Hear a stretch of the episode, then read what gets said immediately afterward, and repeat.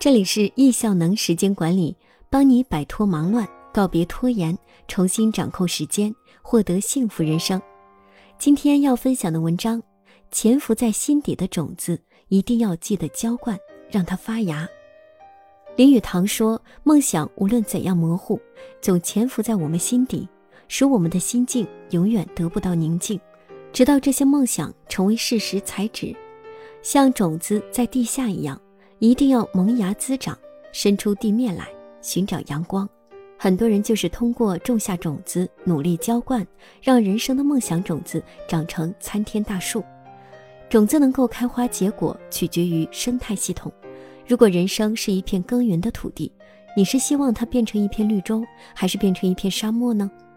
好的人生是一个良好的生态系统，当这个生态圈对了，它就能变成人生的绿洲。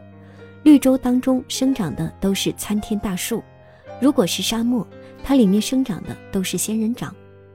分享圣经里的一个故事，有一个人出去撒种，撒的时候，有的落在路旁，飞鸟来就吃尽了；有的落在土浅石头地上，土不深，发苗最快，但日头出来一晒，因为没有根，很快就枯干了；有的落在荆棘里。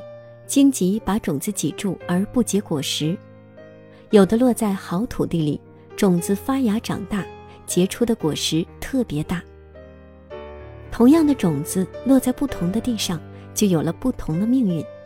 我们的梦想种子也是一样，如果你把它撒在沙漠里，那么长起来的只会是各色带刺的仙人掌；但是如果你把它撒在像热带雨林那样雨水充足的肥沃土地上，那么长起来的可能就是参天大树和美味果子，打造出人生的生态系统，梦想才会变成参天大树。我要成为首富，可以先定一个小目标，例如先赚一个亿。这段话一度盛传全网和民间，或当成笑谈，但就有人真的给自己的人生立下了赚钱的目标。下面的故事或许是这类人的人生缩影。也许你已经猜到了结局。有人将人生目标定为有生之年赚到一个亿，于是冲着这个目标非常努力的工作。终于，他赚到了第一个一千万。这时候，因为他没日没夜的工作，很少陪伴另一半，于是夫妻关系变得不好。但是他心想，没关系，等实现了一个亿的目标之后，再来解决夫妻关系问题，大不了换一个。于是他继续努力，终于他赚到了两千万。这时候他发现，因为工作忙，很少陪伴和教育孩子，孩子的学习变得不好，还天天打游戏。但是他想，没关系，等我实现了一个亿的目标，就再生老二、老三。他依然继续努力，终于他赚了五千万，目标已经实现了一半。这时候他感觉身体不适，去医院做了一个检查。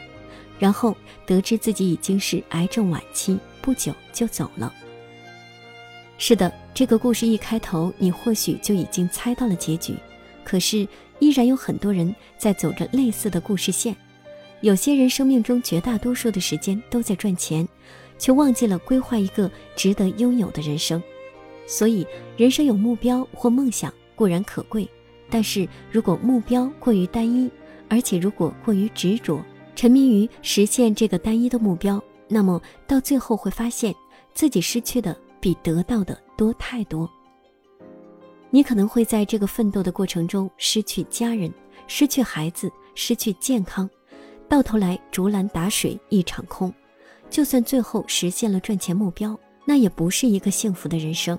所以，给自己设计一个值得拥有的幸福人生，除了要有卓越的梦想之外。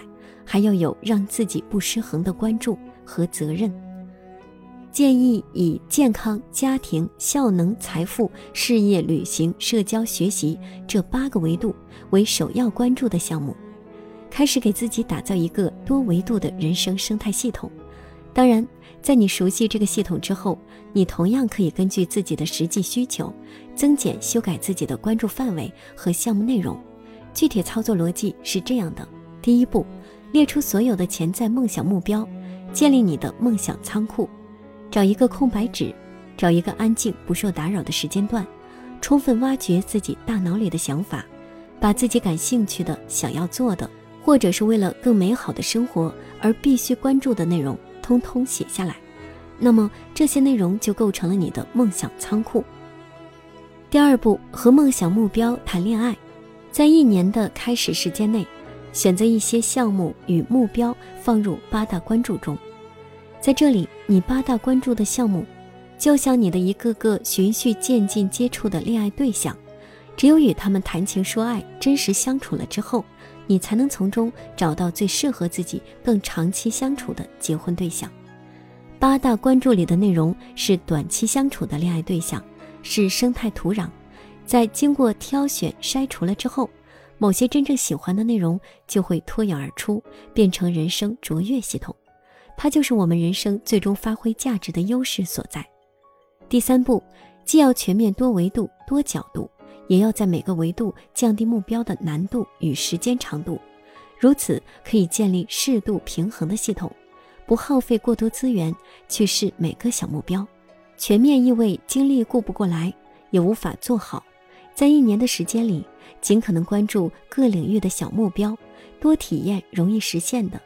如果到年终那些小目标实现了，就放大目标，设计更长期的目标，同时放弃其他没有结果的小目标。正如世界著名企业家稻盛和夫所说：“人不应该设置太长周期的目标，以今天的努力看清明天。”以今年的努力看清明年，因此同样建议从自己的现实情况出发，由近及远，由简单到系统，由多到少，逐步聚焦，找到自己的梦想，同时适度兼顾维持平衡的人生生态系统。从今天开始，你就可以开始打造出自己的梦想生态系统，培育梦想的种子，最后找到自己的梦想种子。并且获得源源不断的前进的动力。